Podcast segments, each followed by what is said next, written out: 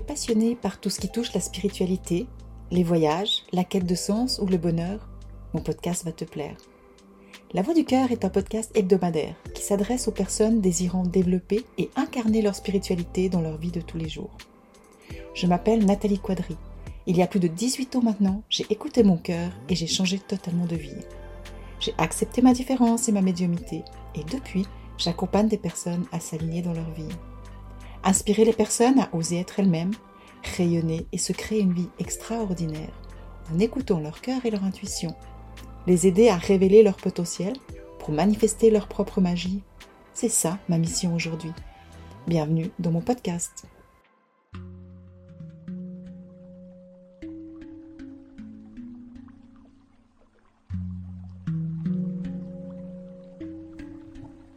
Aujourd'hui, je suis remplie de gratitude car j'en suis à mon huitième épisode de ma série de cœur à cœur. Et j'ai toujours autant de plaisir à te partager différentes étapes de mon voyage initiatique à travers le monde, qui a débuté dans une petite chapelle à Roche, il y a déjà plus de 12 ans. Aujourd'hui, j'ai à cœur de te partager un moment qui est cher à mon cœur et que j'ai partagé avec ma maman. Je vais te parler de ce que j'ai vécu lorsque je suis allée à la rencontre de Marie-Madeleine à Sainte-Baume. Ce fut un moment intense et de grande guérison au niveau du féminin sacré, que ce soit pour moi ou pour les femmes de mon clan. Et si le sujet du féminin sacré t'intéresse ou celui de la psychogénéalogie, je suis persuadée que mon épisode va te plaire. Après la guérison que j'ai reçue dans la basilique de Saint-Pierre, je me suis sentie appelée à aller à la rencontre des énergies de Marie et de Marie-Madeleine. Chaque fois que je visitais une ville ou un lieu qu'il y avait une église qui leur était dédiée, j'avais un besoin de m'y rendre pour méditer. Car pour moi, elle représente une énergie en lien avec le féminin sacré, que j'avais envie de développer en moi. Comme je te l'ai expliqué dans mes précédents épisodes, j'aime aller dans des hauts lieux pour méditer et pour recevoir des enseignements, des messages ou des guérisons. Chaque lieu possède sa propre puissance initiatique.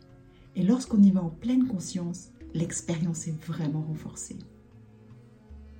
Le féminin sacré et sa puissance est un sujet qui me passionne déjà depuis nombreuses années, mais je renforce chaque fois que je vais dans un lieu qui lui est dédié.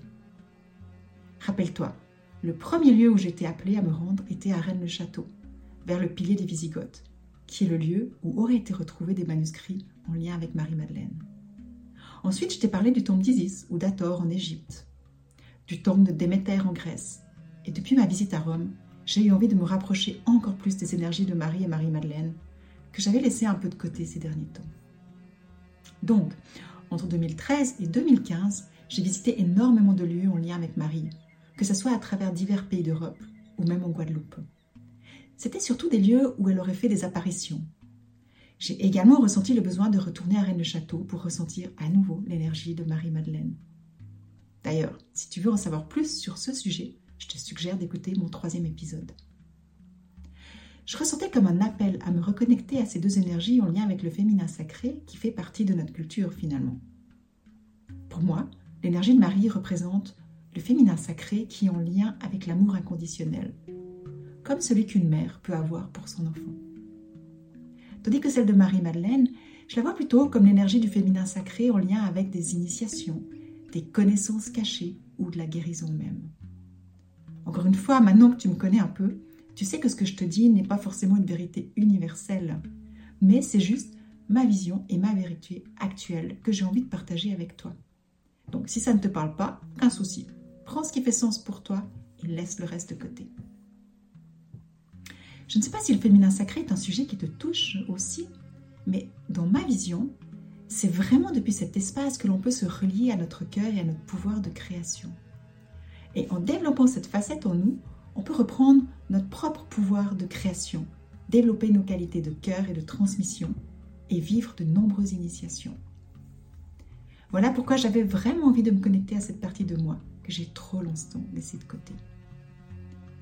Et je pense que lorsque ma médiumité s'est réouverte et que je l'ai acceptée en 2004, je n'avais pas d'autre choix que de me connecter également à mon féminin sacré.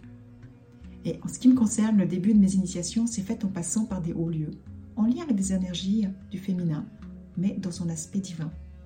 Mais encore une fois, ça peut être différent pour chaque personne et il est vraiment important de ne pas se comparer dans notre processus. Il y a eu vraiment de nombreux moments initiatiques durant ces dernières années, et je ne pourrais pas tout te raconter évidemment. Et c'est la raison pour laquelle j'ai choisi dans ma série de cœur à cœur de te partager les moments forts de mon voyage spirituel. Un peu comme si je te racontais mon autobiographie sur mon éveil spirituel. Et je dois reconnaître que j'aime vraiment beaucoup te partager ces moments. Et ça me permet en même temps de me remémorer, de reconnaître tout le chemin que j'ai parcouru. Et c'est une étape aussi tellement importante qu'on a parfois tendance à oublier. D'ailleurs, j'aimerais déjà te poser une question. Est-ce que tu prends le temps de faire des étapes, des différentes grandes étapes que tu as vécues dans ton développement spirituel? Et si ce n'est pas le cas, je t'invite vraiment à prendre le temps de te poser et de faire cet exercice. Parce qu'il te permettra de réaliser tout le chemin que tu as déjà parcouru et de reconnaître ta progression. Tu ressentiras alors quelque chose en toi qui sera reconnu en profondeur et je suis persuadée que ça te connectera directement à la gratitude. D'ailleurs, n'hésite pas à me laisser un commentaire pour me dire ce que tu as ressenti en faisant ce petit exercice. Voilà, maintenant, je vais revenir au cœur de l'expérience que je souhaitais te partager aujourd'hui. C'était en septembre 2014. J'ai ressenti l'appel d'aller visiter la basilique dédiée à Marie-Madeleine à Saint-Maximin et à sa grotte à Sainte-Baume. Ça faisait longtemps que j'avais envie d'y aller, mais là, je sentais que c'était le bon moment. Je sentais que c'était là-bas que je pourrais faire et recevoir une guérison en lien avec ma lignée des femmes qui avaient vécu beaucoup d'épreuves et de souffrances durant de nombreuses générations. Et lorsque j'en ai parlé à ma maman, elle a directement eu envie de venir pour vivre cette expérience avec moi. Elle était d'ailleurs déjà venue avec moi à Rennes-le-Château et adore vivre ces expériences vraiment extraordinaires. Nous avons donc réservé un vol sur Nice et ensuite loué une voiture pour nous rendre à Saint-Maximin. Le temps était au beau fixe et on avait vraiment beaucoup de chance car les paysages pour y aller étaient juste magnifiques. Je ressentais beaucoup de joie et de légèreté en moi, comme chaque fois que je me sens totalement alignée sur ma destinée. Et en arrivant à Saint-Maximin, on a cherché un, bon moment. On a tourné dans la ville avant de repérer le clocher de la basilique. Je me suis parquée dans une petite ruelle parallèle sans savoir vraiment par où passer pour accéder à la basilique. On a marché quelques mètres et là, il s'est passé quelque chose que je ne savais même pas que c'était possible il y avait partout des plumes. Elles ont commencé comme à flotter en l'air dans une direction. Il y en avait partout. Et elles flottaient comme c'était pour nous montrer le chemin. C'était juste hallucinant, car on n'avait plus qu'à les suivre. Et elles nous ont amenés pile devant la basilique. Et là, tiens-toi bien, car c'est vraiment difficile à croire. Et je te promets que je suis heureuse que ma maman était là pour valider. Les plumes sont mises à tourner en rond, en l'air comme si elle formait un cercle, un vortex, juste devant l'entrée de la basilique. Et ça tournait, ça tournait. C'était juste incroyable. J'ai pas de mots pour raconter ça parce que chaque fois que j'y pense, ça me semble tellement irréel et pourtant c'était réel. J'y étais, enfin, devant ce lieu qui m'appelait depuis un bon moment. Et les plumes me confirmaient juste que c'était le parfait timing. J'en ai la chair pour rien que t'en parler, car c'est comme si c'était hier. Je suis restée là, figée hein, devant ces plumes qui virevoltaient. Et ça a duré un moment jusqu'à ce qu'elles retombent.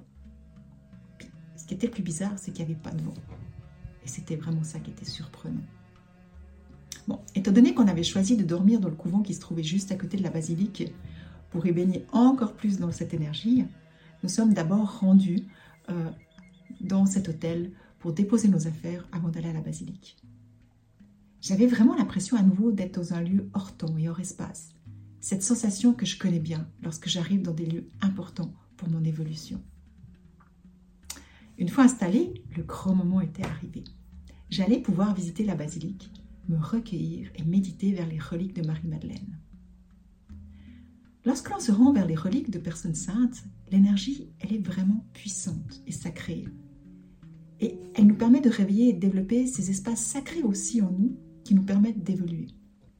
Concernant Marie-Madeleine, il y a plusieurs endroits où se trouvent ses reliques, mais la plus importante, son crâne, se trouve dans la crypte de Saint-Maximin, justement. Et d'après l'histoire, lorsque Marie-Madeleine a fui les persécutions d'Hérode, elle serait arrivée à, au Sainte-Marie de la Mer, et ensuite, elle aurait continué sa route jusqu'à la grotte de Sainte-Baume, où elle y aurait vécu pendant 30 ans. Et à sa mort, elle aurait été enterrée à Saint-Maximin, C'est la raison pour laquelle il y a son crâne encore là comme relique. Donc, en rentrant dans la basilique, j'ai vraiment ressenti quelque chose de grandiose et magnifique. Elle était d'une beauté à couper le souffle et vraiment majestueuse. J'ai pris le temps de m'imprégner de l'énergie, de savourer la beauté du lieu, de ses vitraux et de ses orgues. Je me sentais vraiment dans un autre espace-temps. Et je suis entrée en lien avec les femmes de ma lignée pour leur expliquer que j'étais venue ici pour demander et recevoir de la guérison, en lien avec toutes les épreuves et la souffrance qu'elles avaient vécues et que je portais également moi du coup. Me suis posée et j'ai pris le temps nécessaire dans chaque endroit que je ressentais comme source de guérison. Ma maman était proche et visitait de son côté. Je n'avais pas parlé vraiment de ce que je faisais car je voulais rien influencer, mais juste suivre le message que je recevais au fur et à mesure. Je voulais lui expliquer simplement à la fin. Et lorsque nous sommes arrivés devant la crypte et les reliques, j'ai senti le besoin de m'approcher.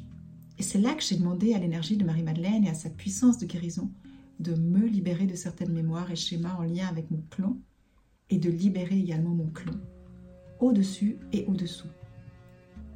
Je me rappelle avoir eu de nombreuses images et de forts ressentis.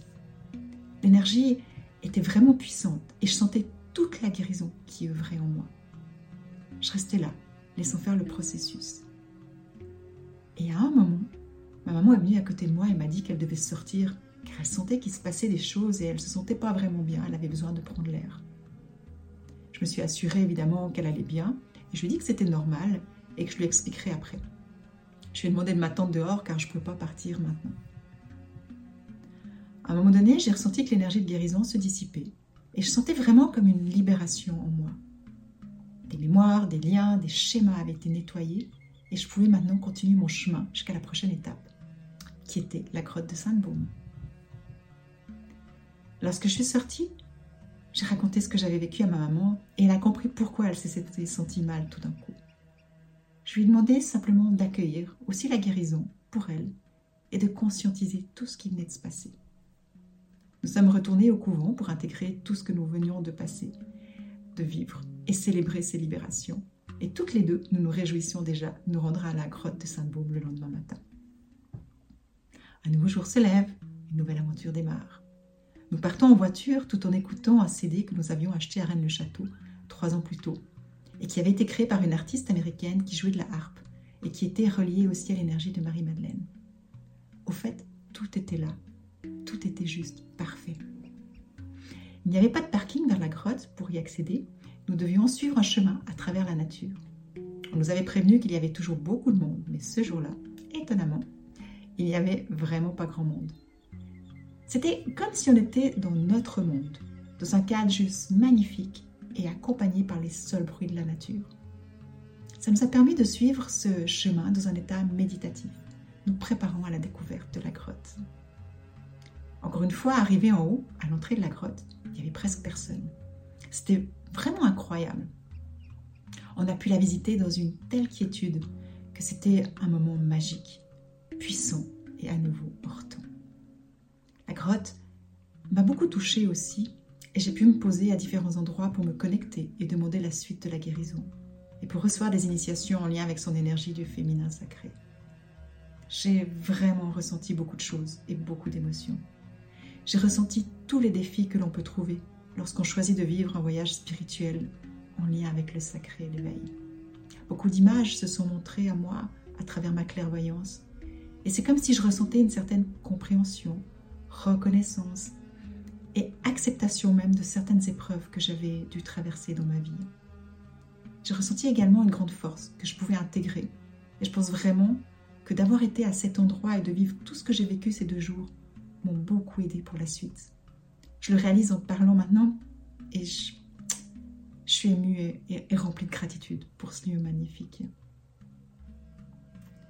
Lorsque nous sommes ressortis de la grotte, on a appris qu'il y allait avoir une grande messe. Et du coup, il y avait beaucoup plus de monde. Mais honnêtement, j'étais tellement dans ma bulle que je les avais même pas vus arriver. Par contre, ce qui était magique, c'est que lorsque nous sommes redescendus, il n'y avait à nouveau pas beaucoup de monde du coup, parce qu'ils étaient tous à la messe. Et c'était à nouveau un moment de pur bonheur à parcourir ce chemin dans la nature. En rentrant, nous avions décidé de boire un verre sur la terrasse du cloître qui longe la basilique, et à peine installé, on a entendu le son des orgues. C'était juste incroyable et magnifique. Les synchronicités étaient à nouveau là. Et c'était un peu comme si les orgues célébraient ce qu'on venait de vivre. On n'a pas hésité un instant, on est retourné dans la basilique pour écouter le concert d'orgue cette fois. Personnellement, j'adore la musique de l'orgue car je trouve que c'est son son est d'une puissance incroyable et qu'elle me touche chaque fois au plus profond de mon être. Et là, de pouvoir écouter un concert dans cette basilique qui est connue pour la magnificence de ses orgues, c'était vraiment finir notre séjour en apothéose et dans la célébration. J'ai pris cette synchronicité comme une bénédiction et j'ai savouré pleinement tout le concert. Le lendemain, nous reprenions la route pour le retour. Mais mon cœur était rempli de gratitude pour cette nouvelle étape initiatique que je venais de vivre. Et d'avoir pu le faire avec ma maman l'avait encore amplifié. Voilà ce que j'avais envie de partager avec toi aujourd'hui. Et comme d'habitude, j'ai envie de te transmettre certains enseignements en lien avec ce que j'ai vécu. Le premier, c'est que quand tu es sur le bon chemin, tu vois les signes. Tu peux plus les ignorer. En ce qui me concerne, il y en a plusieurs qui m'accompagnent sur mon chemin spirituel. Comme dans cet épisode, il y a les plumes. Mais bon, là, c'était vraiment à l'extrême. Parce que c'est jamais arrivé avant et c'est jamais plus arrivé. De cette façon, je veux dire. Sinon, j'ai des cailloux en forme de cœur, où je vois des cœurs partout dans la nature. Et pour finir, j'ai les coquelicots. Mais ça peut être différent pour chaque personne. Et je t'invite dorénavant à regarder comment ils se présentent à toi. Ça peut être par des objets, par des chansons, ça peut être par des panneaux publicitaires, par des paroles de tes amis aussi, ou n'importe de quelle autre façon. C'est vraiment à toi, en prenant le temps de les regarder, de découvrir ceux qui reviennent le plus. après, tu sauras que chaque fois que tu les vois, ça peut être un signe que l'univers t'envoie qui te confirme que tu es aligné et sur le bon chemin.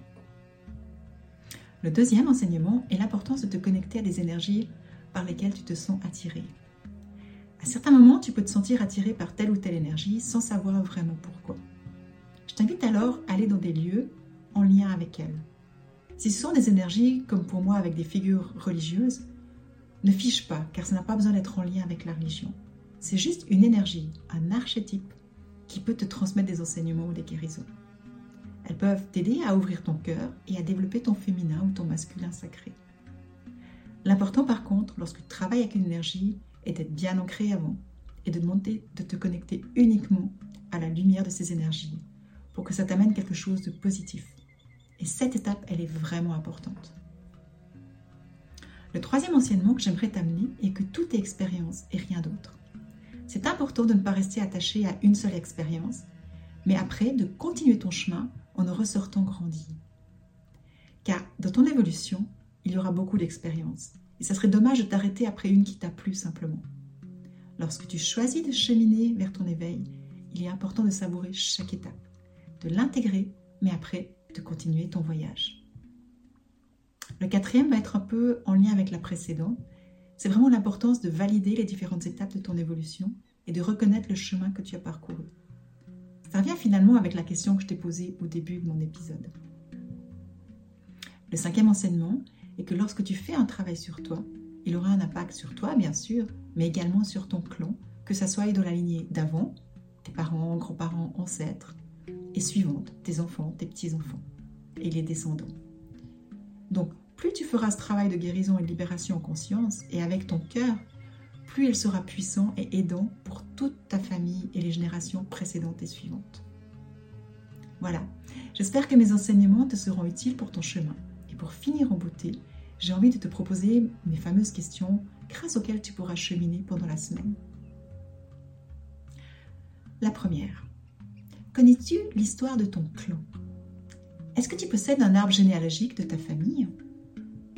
Et puis, je t'invite peut-être à te renseigner auprès de ta famille si quelqu'un en a fait un. Parce que souvent, on a quelqu'un dans notre famille qui en fait un et on n'est même pas au courant. Parce que ce n'est pas un sujet dont on parle forcément. La deuxième. Es-tu consciente qu'en évoluant et en guérissant des blessures du clan, tu te libères non seulement toi, mais tu libères aussi ton clan en dessus et en dessous? Donc, j'aimerais t'amener à te poser la question aussi, qu'est-ce qui est récurrent dans ta famille, dans l'histoire de ton clan? Troisième question, que ressens-tu quand je te parle de féminin ou masculin sacré? Es-tu conscient de ces deux espaces en toi? Et qu'est-ce qu'ils représentent? Voilà, j'arrive déjà à la fin de mon huitième épisode et j'ai eu beaucoup de plaisir à partager ce moment avec toi. Tu as envie de partager tes réflexions suite à mon podcast ou les changements que tu observes en cheminant avec mes questions, je t'invite à rejoindre ma communauté bienveillante de mon groupe privé Facebook Rêver. Donc je te mets le lien ci-dessous et puis de cette façon, je me ferai une joie de te lire et de te répondre. Dans mon prochain épisode, j'ai envie de te parler de mon voyage à la recherche des lions en Birmanie et je te révélerai comment j'ai reçu mon nom Anaya. Voilà. En attendant de te retrouver la semaine prochaine, je te souhaite une merveilleuse semaine et n'hésite pas à t'abonner à mon podcast pour recevoir chaque épisode. Et puis, n'hésite pas à le partager, à le faire découvrir autour de tes proches, je suis persuadée qu'ils peuvent aider beaucoup de gens. Donc voilà, je t'embrasse, je te dis à la semaine prochaine. Belle semaine, je t'embrasse, bye.